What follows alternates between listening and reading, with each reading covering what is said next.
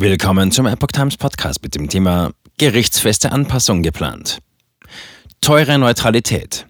Kopftuchverbot kostete Berlin Zehntausende Euro. Ein Artikel von Reinhard Werner vom 22. März 2023. Trotz Fachkräftemangels beharrt Berlin auf einem Kopftuchverbot im Schuldienst. Das BVERFG hat diese Regelung beanstandet. Sie wird auch immer teurer. Die geltenden Restriktionen für religiöse Symbole an Schulen, insbesondere das Kopftuchverbot, hat Berlin bereits mehrere 10.000 Euro gekostet. Dies geht aus der Antwort der Bildungsverwaltung auf eine schriftliche Anfrage aus der Linksfraktion hervor. Der Tagesspiegel berichtet über die Korrespondenz des Senats mit der Abgeordneten Elif Eralb. Dem Bericht zufolge hat das Land bereits Entschädigung in Höhe von 22.170 Euro an betroffene Frauen bezahlt. Diesen hatte Berlin wegen ihrer sichtbaren Zugehörigkeit zur muslimischen Glaubensgemeinschaft eine Einstellung als Lehrerinnen an öffentlichen Schulen verweigert. Land Berlin beruft sich auf weltanschaulich religiöse Neutralität des Staates.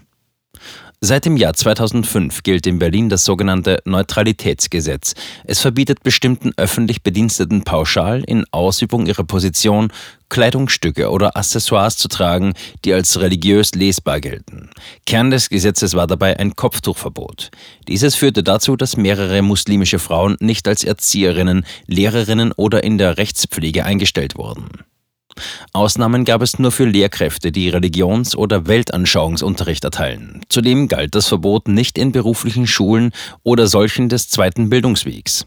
Das Land begründete die Regelung mit der weltanschaulich-religiösen Neutralität des Staates. Diese sah man bereits durch das bloße Tragen von Kopftüchern, Kippot, Kreuzhalsketten oder Turbanen gefährdet. Auf das tatsächliche Gebaren am Arbeitsplatz komme es dabei nicht mehr an. In Berlin leben Menschen aus etwa 170 Nationen. Wie die Stadt selbst auf ihrem Webportal erklärt, sind Angehörige von mehr als 250 unterschiedlichen Religions- und Weltanschauungsgemeinschaften dort beheimatet. BVERFG Pauschales Kopftuchverbot mit abstrakter Begründung unverhältnismäßig. Bereits im Jahr 2015 hat das Bundesverfassungsgericht das pauschale Verbot für verfassungswidrig erklärt.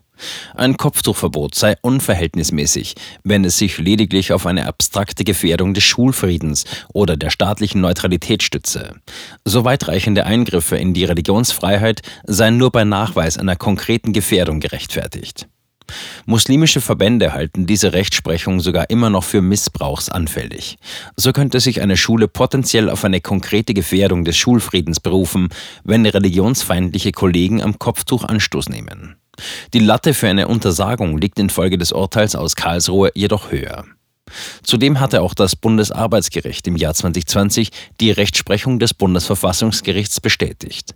Erst zu Beginn des Jahres hatte das BVEAFG es abgelehnt, sich mit einer dagegen gerichteten Beschwerde des Berliner Senats zu beschäftigen. Linkspartei hatte Abkehr vom Kopftuchverbot gefordert. Aus der Antwort der Bildungsverwaltung geht hervor, dass der Senat zwar am Neutralitätsgesetz festhalten will, allerdings wolle man sich künftig an der verfassungskonformen Auslegung des Bundesarbeitsgerichts orientieren.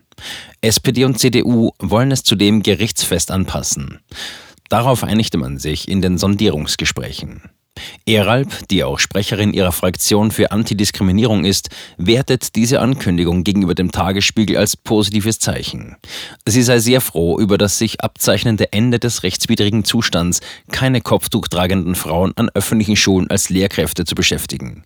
Die Linkspartei hatte als einzige im Berliner Abgeordnetenhaus vertretene Partei schon im Wahlkampf die Abschaffung des Neutralitätsgesetzes gefordert. Nun fordert Eralb von der Bildungsverwaltung, alle bislang wegen ihres Hijabs abgelehnten Frauen zur erneuten Bewerbung einzuladen. Dies sei auch in Anbetracht des Fachkräftemangels sinnvoll. Zitat: Wir haben in Berlin einen Lehrkräftemangel und brauchen kluge Köpfe. Zitat Ende. Die Bildungsverwaltung erklärte dazu, die früheren Fälle abgelehnter Bewerbungen würden gegenwärtig geprüft. Fachkräftemangel im Bildungswesen, vor allem in den Stadtstaaten, groß. In Deutschland leben derzeit zwischen 5,3 und 5,6 Millionen Menschen mit Migrationshintergrund aus einem muslimisch geprägten Herkunftsland. Das entspricht etwa 6,4 bis 6,6 Prozent der Gesamtbevölkerung. In Berlin beträgt der Anteil etwa 9 Prozent. Exakte Angaben über muslimische Frauen in erwerbsfähigem Alter gibt es für Berlin und Umgebung nicht. Der Studie Muslimisches Leben in Deutschland 2020 des Bundesministeriums des Inneren zufolge tragen etwa 30 Prozent muslimischer Frauen im Land ein Kopftuch.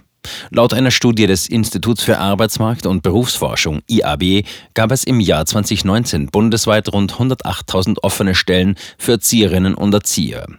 Dazu kamen rund 34.000 offene Stellen für Lehrkräfte. Die Engpässe waren besonders groß in den Stadtstaaten Berlin, Hamburg und Bremen sowie in Bayern und Baden-Württemberg.